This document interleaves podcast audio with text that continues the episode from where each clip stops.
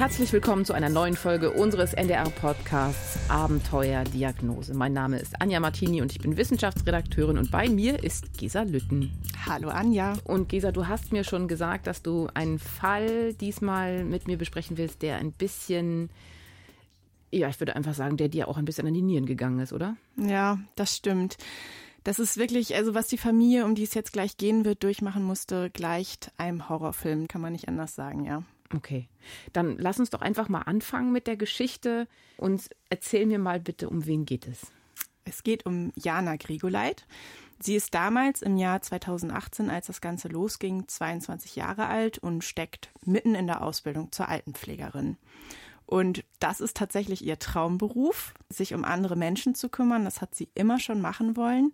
Ähm, sie ist eine blonde junge Frau, und sie arbeitet und wohnt damals in Schleswig. Mhm. Und ihre Mutter hat mir gesagt, sie war so ein richtiges Powermädel, wusste, was sie wollte, immer mit dem Kopf durch die Wand. Und als Jana dann eines Tages im Herbst 2018 die ganze Familie zusammentrommelt, hat Mutter Ines Grigoleit schon eine Ahnung, was sie gleich verkünden wird. Sie kam rein, strahlte, ich brauchte sie nur angucken, ich wusste genau, ja, und sie ist schwanger. Was für eine gute Nachricht, oder? Richtig gute Nachricht. Aber, was hast du gerade gesagt? ja, sie steht kurz vor den Abschlussprüfungen ähm, für die Pflegeausbildung, ist jetzt nicht so der beste Zeitpunkt. Ja, die Eltern haben so ihre Bedenken. Ja, aber Jana will dieses Kind unbedingt. Powermädel. Sie packt das. Sie packt das, sagt ja. sie, genau. Auf jeden Fall war die Freude ziemlich groß und das war, stand auch für mich fest, egal was kommt, ich möchte das Kind kriegen. Da ist es wieder, das mit dem Kopf durch die Wand. genau. Das war eben Jana Grigoleit. Mhm. Leider nur verläuft die Schwangerschaft dann nicht so ganz, wie sie sich das vermutlich erhofft hat. Was ist passiert? Hm. Ist ja der Klassiker, dass man hört, dass Frauen immer mal wieder übel wird. Aber Jana muss sich wirklich täglich übergeben und sie fühlt sich auch insgesamt nicht so gut. Sie hat ständig starke Kopfschmerzen, Konzentrationsschwierigkeiten und wird irgendwie auch so ein bisschen tüdelig. Also ich konnte halt vieles nicht mehr so richtig aufnehmen, wenn man mir was erzählt hat. Ich konnte schlecht zuhören, ich konnte mir immer schlecht was merken, habe vieles vergessen. Und da habe ich mal gesagt, naja, vielleicht durch die Hormonumstellung, dass das äh, damit zusammenhängt. Sie sollte zum Frauenarzt gehen. Was sie dann ja wahrscheinlich auch getan hat, oder? Genau, das macht sie. Ähm, der macht einen Ultraschall, guckt, ob es dem Embryo gut geht. Sieht alles gut aus. Das Einzige, was er entdeckt, was man, so sagt er, etwas im Auge behalten sollte, das ist eine Zyste, die er am Eierstock entdeckt hat. Aber ansonsten alles gut. Ja, alles gut. Jana geht es in den Tagen natürlich überhaupt nicht gut. Nee. Ähm, und sie, das erzählt sie ihm dann eben auch, dass sie in letzter Zeit so neben sich steht, dass sie sich ständig übergeben muss. Ja, dass sie Dinge vergisst, hat sie ihm auch erzählt, hoffentlich. Genau, dass ja. sie Dinge vergisst. Ja, und der Frauenarzt geht dann aber natürlich irgendwie vom naheliegendsten aus. Wer sich viel übergibt. Hm, klar, logisch. Der verliert ganz viel Flüssigkeit und irgendwie müsste man ganz, ganz, ganz viel trinken und. Genau, er rät ihr dann eben darauf zu achten, genügend zu trinken. Für Jana ist das aber nicht so eine richtige Erklärung. Ich habe gesagt, irgendwas stimmt da nicht mit mir. Ich habe ja mal ausreichend getrunken. Ja, und dann habe ich gesagt, so, jetzt möchte ich aber ins Krankenhaus und ich soll noch mal untersucht werden, richtig. Wenn man sie jetzt so hört, dann denkt man, da ist also was du erzählt hast, die taffe Frau, die das tut, was sie will und sich durchsetzt, aber von ihrer Stimme klingt sie im Moment so ein bisschen gedämpfter. Ja, das ist richtig. Also man hört ihr tatsächlich immer noch an, dass diese Krankheit sie mitgenommen hat. Und das, was sie eben gesagt hat, ist auch wirklich das Letzte, woran sie sich für eine sehr, sehr, sehr lange Zeit erinnern wird. Warum? Was ist passiert? Also sie wollte ins Krankenhaus, weil sie war vergesslich und sie hat sich sehr oft übergeben. Und dann war sie bei dem ersten Arzt und jetzt sagt sie, sie möchte ins Krankenhaus. Sie möchte ins Krankenhaus, damit er einmal genauer nachguckt. Und sie ruft damals noch bei ihrer Mutter an und erzählt ihr, dass sie jetzt eben nach Schleswig in, die, in das Helios-Klinikum fährt. Und ihre Mutter macht sich natürlich dann sofort Sorgen, Krankenhaus. Ja. Und sagt, dass sie sofort anrufen soll, wenn sie angekommen ist. Und sie rechnet das so aus. Das müssten so maximal 30 Minuten sein. Aber Jana meldet sich nicht. Erst über eine Stunde später. Und dann hat sie mich angerufen und hat gesagt, ich weiß gar nicht, wo ich bin. Und habe ich zu ihr gesagt, du bist doch jetzt im Krankenhaus, du wolltest mich anrufen, wenn du dort bist. Und Ja, wenn du das sagst, ich weiß nicht, wo ich bin. Das klingt jetzt irgendwie nicht mehr so gut. Das denkt sich auch äh, Mutter Ines, fährt sofort ins Krankenhaus.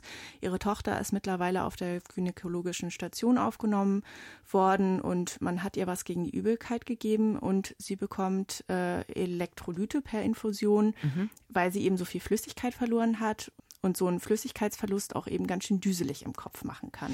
Also bei einer Dehydration, so nennt man das dann, bleiben Giftstoffe im Körper zurück und lebenswichtigen Nährstoffe, die werden dann einfach nicht mehr transportiert. Richtig? Richtig. Also auch bei älteren Menschen kommt das zum Beispiel häufiger vor. Ne? Man denkt irgendwie, ach, Alzheimer.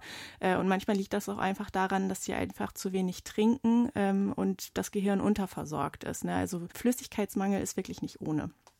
Und das ist ihr sozusagen ähm, eventuell passiert. Man könnte davon ausgehen, weil sich ja eben äh, Jana immer wieder übergeben muss. Und damit könnte also dieser Elektrolytehaushalt gestört sein. Und jetzt ist sie im Krankenhaus und ihre Mutter ist auf dem Weg zu ihr. Und als sie dort ankommt, geht es ihrer Tochter aber irgendwie schon besser. Also sie erkennt ihre Mutter, sie weiß auch, wo sie ist. Und ähm, der diensthabenden Ärztin ist jetzt auch nichts weiter bei der Untersuchung aufgefallen.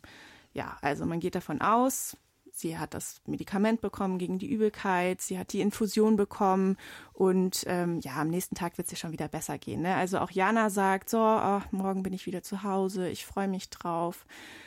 Genau, und Mutter Ines geht nach Hause und kommt am nächsten Tag wieder zu Besuch und Jana geht es aber nicht besser. Sie hat starke Kopfschmerzen und in dem Zimmer von Jana liegt noch eine andere Frau und die nimmt Ines dann mal zur Seite. Und die hat zu mir gesagt, ich sollte mal mit aus dem Zimmer kommen. Die Schwestern haben nicht so viel Zeit, aber ihr wäre aufgefallen, dass sie mit dem Fernseher redet. Dass sie mit dem Fernseher redet. Also Jana spricht mit dem Fernseher. Hat die Bettnachbarin beobachtet. So. Okay. Mutter Ines weiß jetzt natürlich auch nicht so richtig, was soll sie damit jetzt mit anfangen. Sie spricht mit ihrer Tochter, die, die geht da jetzt nicht so wirklich drauf ein, sagt nur eben so, oh, ich fühle mich irgendwie nicht gut, Kopfschmerzen. Und Ines spricht dann nochmal mit den Ärzten und Ärztinnen der Station, aber die sind irgendwie auch vage. Für ihn ist jetzt nicht irgendwie so eine große Veränderung an der Patientin aufgefallen. Und wie gesagt, so ein bisschen Verwirrung kann schon mal kommen, wenn man dehydriert ist. So, Mhm. nächster Tag, Tag, drei. Drei, okay. Wieder kommt Ines Grigoleit zu Besuch. Und was dann passiert, ja, hörst dir einfach mal an. Okay. Also ich bin ins Zimmer gekommen und sie saß auf der Bettkante, hatte sich komplett angezogen. Ganz groß, starre Augen, ganz böser Blick. Hier bleibe ich nicht. Und dann riss, hat die Tür aufgerissen, ist aus dem Zimmer gestürmt und hat alle zur Seite gestoßen und war aggressiv, Augen ganz verwehrt, wusste nicht, wer sie war und hat geheult wie ein Wolf. Okay. Das klingt jetzt wie eine verwirrte Person. Und da waren aber dann wahrscheinlich auch gleich Pfleger, Genau. Krankenschwestern, Krankenpfleger da. Klar. Also sind sehr viele Leute gekommen, die sie versucht haben zu beruhigen, aber ähm, Ines hat auch erzählt, also sie hat ihre Tochter einfach nicht wiedererkannt. Die hat wohl auch unmenschliche Kräfte auf einmal entwickelt, ist auf die Pfleger losgegangen. Also überhaupt nicht die Jana, wie man sie kannte. Ähm, und das ist dann tatsächlich auch so eskaliert, dass Jana eben beruhigt werden musste durch Beruhigungsmittel. Ähm, ja, und dann ist sie mit dem Verdacht einer Psychose auf die geschlossene Abteilung der Psychiatrie gekommen. Ja. Wie ging es dann weiter? In der Psychiatrie ist die Psychiaterin Etje Tode für sie zuständig. Und die spricht mal ausführlich mit der Mutter, ob es Krankheiten in der Vergangenheit gab, Drogenmissbrauch. Gab es aber Gab's alles welche? nicht. Nee, gab es alles nicht. Mhm. Kann das irgendwas mit dieser Schwangerschaft zu tun haben? Ja, das ist so ein bisschen so die Vermutung, die die Gynäkologen und Gynäkologinnen äh, damals auf der Station hatten, ne, weil so eine Schwangerschaft, das bedeutet natürlich auch einiges für den Körper. Dann ist das auch Stress, Druck irgendwie, der da auf sind durcheinander. Die Hormone sind durcheinander, das ganze Programm. Äh, ja, das kommt aber der Psychiaterin Elche Tode so ein bisschen merkwürdig als Verdacht vor. Natürlich muss die sich da aber auch erstmal langsam rantasten und dann wird erstmal Blut abgenommen und da mal geguckt, ob es vielleicht da irgendwelche Auffälligkeiten gibt. Wir nehmen das ja nicht so hin, dass da jemand einfach psychotisch kommt und sagen, ja, okay, alles klar, das ist eine Schizophrenie, wir machen jetzt hier einfach mal 0815, gucken nach, die Medikamente können wir geben und weiter. Sondern man guckt dann natürlich. Wir sind ja auch angehalten zu schauen, woher kommt das. Ne? Das, das nimmt man ja nicht einfach so hin. Also die gucken sozusagen, ob es irgendwelche organischen Erkrankungen gibt, die solche Verwirrtheitszustände quasi befeuern könnten. Und der erste Hinweis ist natürlich immer irgendwie erstmal die Blutuntersuchung, oder? Genau. Und gibt es irgendwas, was man in dem Blut von Jana finden kann? Hm, nicht wirklich. Mhm. Die Leberwerte sind leicht erhöht, genauso wie so ein paar Entzündungsmarker. Gut. Aber ist jetzt nichts, was so wirklich ihren Zustand erklären könnte. Und der wird wirklich immer schlimmer. Es waren letztendlich Symptome einer Psychose, waren Halluzinationen, Ich-Störung, wie man das so schön nennt, wenn man so denkt, man kann in das Gehirn eines anderen hineingucken. Aber ähm, was eben nicht passt und was irgendwie uns aufhorchen ließ, so ab dem vierten, fünften Tag, war, dass unsere Medikamente so gar nicht wirkten. Also letztendlich man so das Gefühl hatte, ich, ich kann die auch in die Blumen kippen. Ähm, das ist vom Effekt her das Gleiche. Die, die Symptome wurden schlechter. Das bedeutet dann jetzt für Jana? Ja, also die antipsychotisch wirkenden Medikamente oder die zumindest so wirken sollen, bringen nichts. Ähm, und das sollten die natürlich bei einer Psychose. Mhm. Ja, aber zum Glück gibt es Beruhigungsmittel, die sie dann eben so ein bisschen äh, runterbringen und die sie auch während der Schwangerschaft nehmen kann. Ist natürlich aber irgendwie auch keine Lösung. Und ähm, irgendwie das sagt zumindest die Mutter, hat sie das Gefühl, dass sich ihre Tochter einfach immer mehr entfernt. Also sie ist völlig abwesend. Und in einem kurzen wachen Moment sagt Jana dann das zu ihrer Mutter. In der geschlossenen Abteilung mit mir hat sie gesagt, es ist so ein Gefühl, als wenn ich jetzt gerade sterbe. So. Und da habe ich gesagt, das kann doch nicht angehen. Also da haben sie die Tabletten verkehrt eingestellt. Und da muss doch jemand mal schauen, dass man da ein MRT machen kann. Problem nur, Jana ist schwanger. Mhm. Ja, und bei einer Frühschwangerschaft ist den Radiologen und Radiologinnen das zu riskant. Das macht man dann wirklich nur, wenn es wirklich handfeste Anhaltspunkte gibt, dass dort auch was zu finden ist. Und die gab es nicht. Da muss man schon eine ziemlich ähm, ernste Indikation haben. Was wir hatten, war letztendlich nur ein Verdacht. Wir hatten keinerlei neurologischen Ausfälle. Wir hatten nur letztendlich das Problem, dass unsere Medikamente nicht halfen. Das war wirklich schwierig, was sich da so darstellte.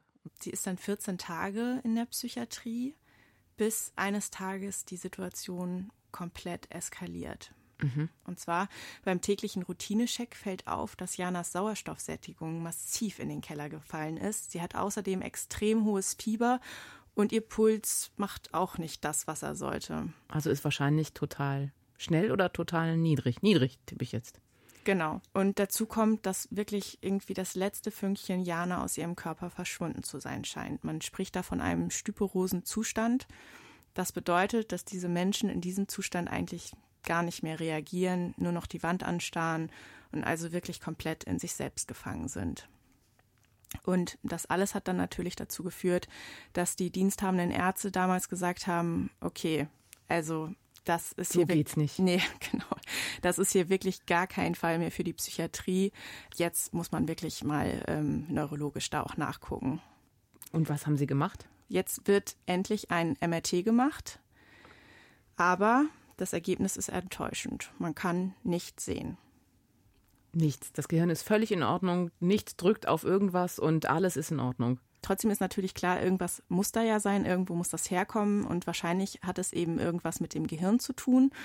Und woran man dann zum Beispiel immer am Anfang denkt, das sind so Infektionen mit Erregern, zum Beispiel ja. Herpesviren oder auch Bakterien, die sind super, super gefährlich.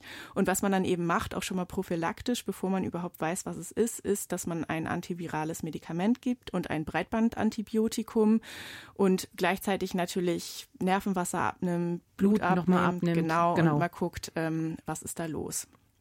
Und in dem Nervenwasser finden sie dann so ein paar Entzündungszeichen und das ist eben der Beweis, okay, ganz klar, hier ist irgendwas Entzündliches im Gehirn los. Ähm, man weiß eben nur nicht was. Und das, was gefunden werden muss, ist schnell klar, weil es ihr wirklich im Minutentakt schlechter geht. Sie muss mittlerweile beatmet werden und als ihre Mutter sie besucht, bekommt sie auch noch einen epileptischen Anfall. Und dann war sie nicht mehr ansprechbar. Also es ging auf einmal. Da hat man ihr noch mal wieder was gespritzt und dann war sie weggetreten. Aber damit liegt Jana doch jetzt mittlerweile auf der Intensivstation. Sie kommt dann auf die Intensivstation. Mhm. Sie ist jetzt in einem Koma und jetzt geht es wirklich darum, ihr Leben zu retten. Und das Ganze passiert kurz nachdem Hanna Küper den Dienst als Stationsärztin übernommen hat. Die war damals Assistenzärztin und ist eine äh, sehr bescheidene Frau ähm, die mir mal erzählt hat, also sie hat keinen Doktortitel, sie ist wirklich Hanna Küper, aber sie hat gesagt, wozu brauche ich einen Titel? Ähm, ich kann ja auch so gute Ärztin sein. Mhm. Das fand ich irgendwie sehr sympathisch. Ähm, also die ist damals aber noch Assistenzärztin, mittlerweile ist sie Oberärztin und hört bei der Übergabe ähm, von diesem seltsamen Fall, also dass es da eine schwangere Patientin gibt, die aus der Psychiatrie gekommen ist, deren Vitalfunktionen immer schlimmer werden und ja, keiner kann sich das so wirklich erklären. Und auf die Medikamente gegen diese Erreger, von denen man ausgeht, dass sie das vielleicht ausgelöst haben können, spricht sie auch nicht so richtig an. Mhm. Und für Hannah Küper ist sofort klar, sie muss hier wirklich alle Hebel in Bewegung setzen, dass irgendwas gefunden wird. Im schlimmsten Fall wäre sie am nächsten Tag wäre ich zum Dienst gekommen und sie wäre tot gewesen. Ne? Ähm, und deswegen lag es mir wirklich sehr am Herzen, rauszufinden, was mit dieser jungen Frau da los war. Ne? Da klingt sie jetzt wirklich super sympathisch. Und was passiert? Ja, man merkt ihr richtig an, ne? Also Dass sie, sie hat, will, ne? Ja, ja, sie mhm. hat damals, also klar, die brennt für alle Patientinnen, aber sie hat auch wirklich gesagt, also es ist einfach eine junge Patientin gewesen, auch noch schwanger. Da hat man im Krankenhaus zum Glück ja eher weniger mit zu tun, dass es denen dann so schlecht geht. Und du hast es eben gehört, sie hat Angst, dass diese Patientin versterben wird. Und ja. ähm, tatsächlich kommt es dann auch fast dazu. Also ihr Herz gibt immer weiter auf. Also Janas Herz. Ja, genau. Janas Herz geht immer weiter auf und wird irgendwann so langsam, dass es dann ganz aufhört zu schlagen. Aber zum Glück, sie ist auf der Intensivstation und auf der Intensivstation sind alle sofort da. Genau, sind alle sofort da. Sie wird gerettet, sie wird wiederbelebt und parallel dazu sucht eben das Team der Neurologie nach einer Diagnose und vor allen Dingen eben ganz vorne mit dabei Hanna Küper. Mhm. Und Hanna Küper hat einen Verdacht. Und zwar erinnert Aha. sie das, ja, ja, genau. Und zwar dieses Ganze, ne, was sie so gehört hat, erst Psychiatrie und dann kommt es raus, ist doch irgendwie noch was Organisches dabei. Das erinnert sie an eine Patientin, die sie im Studium in einer Reha-Klinik kennengelernt hat. Und das war eben auch so eine Patientin, die auch in der Psychiatrie gelandet war, ähm, wegen des Verdachts einer Psychose. Aber auch die hatte dann irgendwann so diese vegetativen Entgleisungen, die klar gemacht haben, da, da muss, muss, noch irgendwas genau, dahinter stecken. Da mhm. muss irgendwas dahinter stecken. Und bei ihr kam dann tatsächlich heraus, dass sie an einer seltenen Erkrankung leidet, bei der das körpereigene Immunsystem das Gehirn angegriffen hat. Ja, so. Sie hat einen Verdacht, sie ist Assistenzärztin, sie macht jetzt etwas sehr Mutiges. Sie sagt es laut. Sie sagt es laut, genau. Sie geht zu ihren Vorgesetzten und erzählt von ihrem Verdacht. Die können das nicht so richtig glauben, weil es eben so selten ist. Aber es stehen eben auch alle irgendwie mit dem Rücken zur Wand und sagen ihr dann, dass sie dem Verdacht nachgehen kann. Und Sie nimmt dann nochmal eine Nervenwasserprobe und schickt das in ein Speziallabor nach Lübeck an die Universitätsklinik, die sich auf solche Erkrankungen, von der sie eben ausgeht, dass es das ist, spezialisiert sind. Mhm. Und sie hofft, dass darin spezielle Antikörper des Immunsystems gefunden werden, die ihren Verdacht bestätigen könnten. Und dann geht sie noch etwas Riskantes ein. Und zwar gibt sie Jana Grigoleit eine hohe Dosis Cortison. Cortison, was sozusagen das Immunsystem hemmen soll. Richtig. Sollte Ihr Verdacht stimmen, müsste es Jana Grigoleit damit besser gehen. Sollte sich allerdings herausstellen, dass es sich bei Janas Erkrankung doch um eine Infektion mit einem Erreger handelt, dann wäre Cortison nicht so eine gute Idee gar nicht gut. Nee, weil dann haben natürlich Bakterien und Viren noch ein einfacheres mhm. Spiel. Weil das Immunsystem geschwächt ist Richtig. und nichts tun kann. Genau. Okay, heikel. Ja, aber sie wagt es. Weil ich tatsächlich in dem Moment auch gedacht habe, man kann eigentlich nichts mehr falsch machen. Ähm, egal, was man jetzt mit ihr macht, man kann es eigentlich nur noch richtig machen. Tatsächlich ähm, hatte ich wirklich vermutet, dass sie sonst äh, auch versterben wird. Und? War Ihre Idee richtig oder falsch? Ja, erst sieht es gar nicht so gut aus. Jana hat immer noch epileptische Anfälle, ihr Herz rastet immer noch aus. Aber mhm. dann auf einmal geht's bergauf. Ihr Herz beruhigt sich, sie kann besser atmen. Das, das Cortison, Cortison funktioniert. genau, scheint anzuschlagen. Und obwohl das Ganze Ende des Jahres 2018 passiert, also ausgerechnet zwischen den Feiertagen. Hm, alle sind im Urlaub. Aber das Speziallabor in Lübeck arbeitet extrem schnell. Das heißt, es sind auch sehr schnell die Ergebnisse der Nervenwasseruntersuchung da. Und? Es wurden tatsächlich Antikörper gefunden. Okay. Welche Antikörper? Was heißt das jetzt? Und zwar sogenannte NMDA-Rezeptor-Antikörper. Und genau das hat Hanna Küper vermutet. Und damit gibt es auch eine Diagnose. Und die lautet Anti-NMDA-Rezeptorenzephalitis. Anti-NMDA-Rezeptorenzephalitis bedeutet, dass das körpereigene Immunsystem Schaltstellen im Gehirn angreift, die NMDA-Rezeptoren. Sie sind Teil der Nervenstrukturen und können Botenstoffe empfangen. Das ist wichtig, damit Informationen im Gehirn weitergeleitet werden können. Durch die Attacke von Antikörpern kommt es zu Entzündung und zu Chaos im Gehirn. Das betrifft nicht nur die Psyche, sondern auch das vegetative Nervensystem und somit den ganzen Körper. Immer dann, wenn wir das Medizinlexikon haben, dann ist doch eigentlich in unserem Fall der Moment erreicht, wo die Diagnose feststeht und wo ein allgemeines Aufatmen zu hören ist, oder? In ja. diesem Fall auch? Normalerweise ist das so. Das ist natürlich auch super, dass da was gefunden wurde.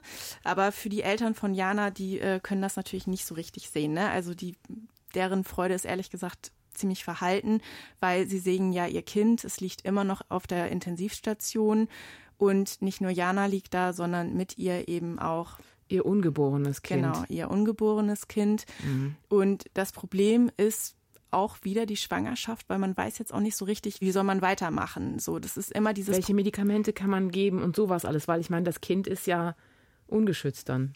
Super kompliziert und dann gibt es sogar noch eine weitere Überlegung, die das Kind betrifft. Und zwar überlegen die Ärztinnen und Ärzte auch so ein bisschen, ja, wie kommt es denn, dass diese Krankheit mit dem Beginn der Schwangerschaft zusammenfällt? Ja. Hm. Autoimmunreaktion bedeutet ja auch immer, dass der Körper irgendwo das Gefühl hat, hier ist ein Feind, hier ist was, das da nicht hingehört. Und dann eben Antikörper produziert, die sich eben auch gegen den eigenen Körper richten können. Ja, jetzt muss wirklich überlegt werden. Man setzt sich zusammen und zwar in einer sehr großen Runde mit einem Ethikrat, den beteiligten Ärztinnen und Ärzten und natürlich auch mit den Eltern von Jana. Und die große Frage steht im Raum, kann oder soll die Schwangerschaft von Jana erhalten bleiben? Welches Leben geht vor? Lassen sich beide retten? Und das ist eine wirklich schwere Frage. Deswegen, das deutet sich an, als du gesagt hast, der Ethikrat sitzt mit dabei. Mhm. Ja, und dann spricht aber der Vater Christian von Jana ein Machtwort. Und dann habe ich nur zu denen gesagt, wenn das denn so ist, dass dieses Kind das alles miterlebt hat, jetzt bis hierhin, bis zu diesem Zeitpunkt, dann hat das auch ein Recht zum Leben. Ganz am Anfang hast du mir was erzählt von Jana und da hat sie gesagt, egal was kommt, ich möchte dieses Kind bekommen, richtig? Richtig, genau daran erinnert sich auch der Vater. Mhm. Also das hat er im Kopf und er weiß, könnte seine Tochter entscheiden für sich selbst, dann würde sie eben diese Entscheidung treffen. So, das bedeutet also, die Schwangerschaft bleibt erhalten. Es muss irgendwie eine Lösung gefunden werden, dass beide überleben und beide das auch gut überlegen. So, und jetzt hören wir einmal den Oberarzt der Intensivmedizin. Das ist Hans-Ulrich Schumann. Dann haben wir im Team zusammen überlegt, ob es andere Ursachen geben könnte, andere Prozesse im Körper, die diese Antikörperreaktion auslösen könnten und sind darauf gekommen, dass neben einer Schwangerschaft auch gewisse Tumoren, gewisse Geschwüre so eine Antikörperreaktion auslösen können. Und auf die Suche machen sie sich dann. Und zwar wirklich in einer Nacht- und Nebelaktion. Am 4. Januar 2019 wird dann bei Jana nochmal ein Ultraschall gemacht. Und diesen Ultraschall macht eine sehr erfahrene Gynäkologin. Und die entdeckt dann tatsächlich was. Kannst du dich noch erinnern, wie der Frauenarzt von Jana anfangs meinte? Ja, genau. Der sagte noch irgendwie, da wäre noch ähm, eine Zyste, hätte er noch entdeckt. Hm, das sieht die Frauenärztin auch. Sie hält das jetzt allerdings natürlich nicht für eine Zyste, sondern für einen Tumor. Richtig. Mhm. Jana kommt dann nochmal ins MRT und das bestätigt den Verdacht dann auch. Knallhart. Tumor am Eierstock. Und der muss mhm. raus. Also Operation. Richtig. Natürlich extrem tricky, ne? Ja, aber sie schaffen es tatsächlich auch durch eine sogenannte Laparoskopie, also einen minimalinvasiven Eingriff, dieses Geschwür zu entfernen und dem Kind in ihrem Bauch nicht zu schaden. Mhm. Und ich habe damals bei der Recherche mit der Gynäkologin gesprochen, die sie damals operiert hat, und die meinte, das, was sie da rausgeholt hat, das war sehr eindeutig ein sogenanntes Teratom. Okay, was ist ein Teratom? Mhm. Das ich kann erstmal nachgucken. nee, bitte nicht. Also ich kann wirklich jedem Menschen nur raten, bitte googelt es nicht. Es gibt unglaubliche Bilder und man möchte das nicht gesehen haben. Denn Teratome, das sind gutartige Tumoren, die aus versprengten embryonalen Zellen entstehen können. Und diese Zellen können sich ganz unterschiedlich ausbilden. In manchen Teratomen findet man also tatsächlich manchmal sowas wie Zähne, Haare und was eben auch in diesen Teratomen stecken kann, das ist neuronales Gewebe mit NMDA-Rezeptoren. Und als Janas Mutter davon erfährt, dass sich da irgendwie embryonales Gewebe verfestigt hat, was sie seit der Geburt mit sich herumtragen könnte, ist die gar nicht so überrascht davon. Ich muss sagen, für mich als Mutter war mir das nicht fremd, weil, wie ich mit ihr schwanger war, hatte ich einen Zwilling im Bauch. Und diesen Zwilling, der war auf einmal nicht mehr da. Und diese Zelle, mit der ist sie wahrscheinlich geboren. Kann das wirklich sein? Weiß man nicht. Also okay. kann man im Nachhinein natürlich überhaupt nicht sagen. Äh, tatsächlich ist es aber so, dass bei jungen Frauen mit einer Anti-NMDA-Rezeptorenzephalitis häufiger diese sogenannten Ovarialteratome finden lassen. Und man geht eben davon aus, dass diese NMDA-Rezeptoren in dem Teratom das Immunsystem triggern, diese Antikörper zu entwickeln. Und dann kann es eben so enden oder aussehen, wie es bei Jana war. Das Gute ist jetzt natürlich, anders als bei vielen anderen Autoimmunerkrankungen, wo es ja nicht so wirklich einen ursächlichen Auslöser gibt, äh, konnte bei ihr jetzt was gefunden werden und auch entfernt werden. Mhm. Und was kommt dann jetzt als nächster Schritt?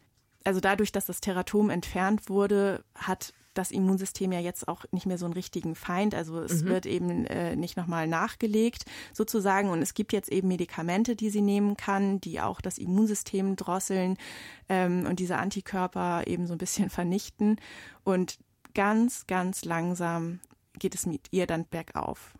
Allerdings wirklich nicht so, man gibt ein Medikament und bums ist sie wieder da. Das haben wir ja manchmal bei Abenteuerdiagnose ja, auch. Genau. Das ist in diesem Fall nicht so, nee es dauert dann tatsächlich auch sehr lange, bis sie auch ihre Eltern wiedererkennt, bis man das Gefühl hat, okay, sie kommuniziert wieder mit einem.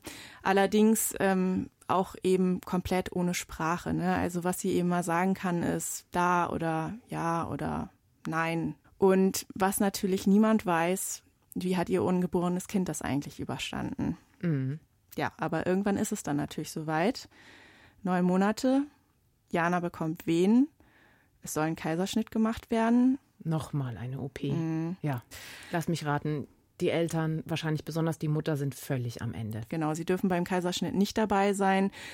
Ja, und warten in einem Wartezimmer und wie du schon sagst, sind völlig am Ende. Da kommt eine Schwester und sagt, kommen Sie schnell. Sie hat drei Worte gesprochen. Jana hat gesprochen und die Schwester, die, die hat geweint. Ja, und da hat sie gesagt, ich will mein Kind sehen. Und das war alles gut. Das war, war wie ein Geschenk. Und da war er wieder der Wille. Ich möchte dieses Kind haben. Das ist unglaublich, ne? Mhm. Ähm, ja, Sohn Elias kommt tatsächlich gesund zur Welt und bei Jana führt dieser Hormonwechsel dazu, dass sie nochmal einen richtig ordentlichen Schub nach vorne macht. Also, das hatten die Ärzte auch so ein bisschen gehofft.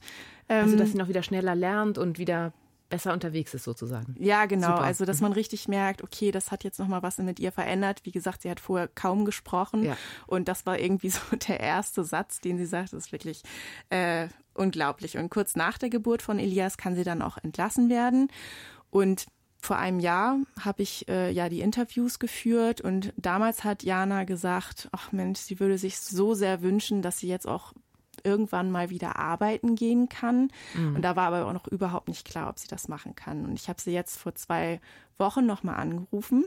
Und? Ja, da hat sie mir dann erzählt, dass sie jetzt äh, wieder 20 Stunden die Woche arbeiten gehen kann. 20 Stunden schon wieder in der Woche. Genau. Super. Ja, sie darf auch wieder Auto fahren und ihr nächster großer Wunsch ist, dass sie eine eigene Wohnung findet und damit Sohn Elias einziehen kann und dann wieder ein eigenständiges Leben führen kann.